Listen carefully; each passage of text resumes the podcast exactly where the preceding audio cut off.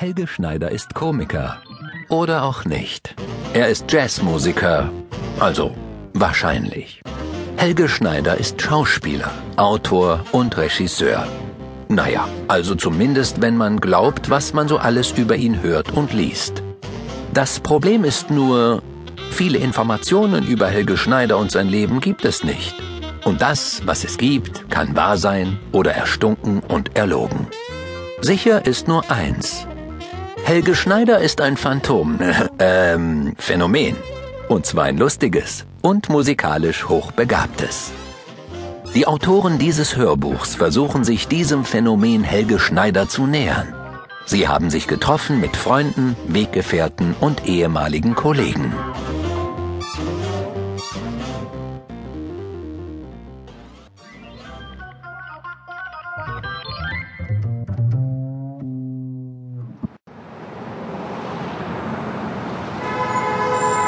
Mülheim an der Ruhr.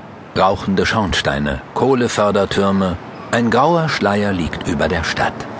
Er stammt von der zahlreich vorhandenen Industrie, zum Beispiel aus der Röhrenfabrik von Mannesmann, damals einer der größten Arbeitgeber der Stadt. In dieser Umgebung kommt Helge Schneider am 30. August 1955 zur Welt. Helge, ein Name aus dem Skandinavischen. Auch damals nicht besonders weit verbreitet. Schneider war sein Name unangenehm. In seiner Biografie Guten Tag, auf Wiedersehen schreibt er sogar, dass er sich für seinen Vornamen als Kind geschämt hat. Dazu kommt sein Aussehen. Viele hielten ihn als Kind für ein Mädchen, schreibt er weiter, und ihn plagen seine roten Haare. Er fühlt sich damit als Außenseiter. Kinder rufen Rotkohl oder Rotfuchs. Er sagt von sich selber, er sei schon als Kind unsicher gewesen und auch im Erwachsenenalter plagt ihn das Gefühl, dass er nicht ernst genommen wird. Vielleicht liegt dieses Unsichere, dieses Außenseitertum, auch in den Idolen begründet, die er sich schon als Kind zulegt. Eines davon Adrian Wettach. Ein Clown, der auch unter seinem Namen Grog bekannt ist. Der beschrieben wird als impulsiv und spontan, aufbrausend und nachtragend, stur, beharrlich, verletzend, herzlich und verspielt. Das ist aber ein schönes Instrument. Schön, nicht? Ja. Ja, wissen Sie, meine ist eine Holzklarinette. Holz? Ja. Ja, das ist ganz anders. Ja, ich sehe, das ist Blech. Was? Blech? Nein, nein. Ja. Nein, das ist Silber. Das ist Silber. Was, das Blech? Das ist echtes Silber. Echte Silber? Ja, natürlich. Und, und die Löcher auch? Aber sag's mal bitte, wenn das Silber ist, das muss ja viel Geld kosten, nicht wahr? Das kostet viel Geld. Wie viel kostet das?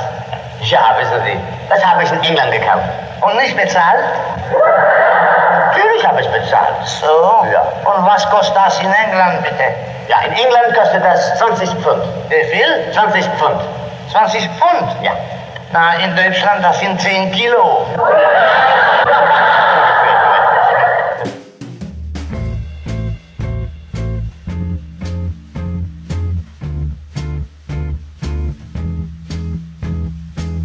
Ähnlich wie Grog habe Schneider immer wieder neue Fratzen erfunden und damit seine Schwester überrascht.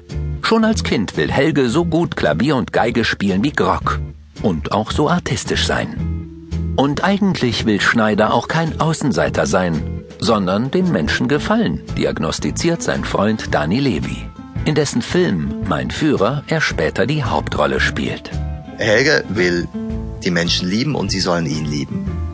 Er ist wirklich ein alter Hippie-Romantiker irgendwo. Ich glaube, äh, irgendwo ist er, eigentlich ist er ein etwas, ein etwas verwahrlostes Blumenkind, sage ich jetzt mal. Der kommt ja aus bescheidenen Verhältnissen und hatte wirklich, glaube ich, nix. Meint sein Ex-Bandkollege Buddy Casino. Weder Aufmerksamkeit in seiner Jugend noch Knete und, und das musste er bis zum Umfallen finden, so wie kompensieren. Auch vor allem das mit der Aufmerksamkeit. Ne? Das ist unstillbar.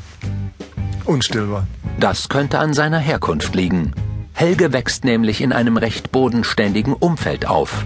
Schon als kleines Kind bekommt er Klavierunterricht. Ein Einschnitt bedeutet der Tod von Schneiders Mutter. Sie starb an Krebs. Als sie so dalag in ihrem Schlafzimmer und nicht mehr atmete, war für mich ein Lebensabschnitt zu Ende gegangen. Unbewusst veränderte ich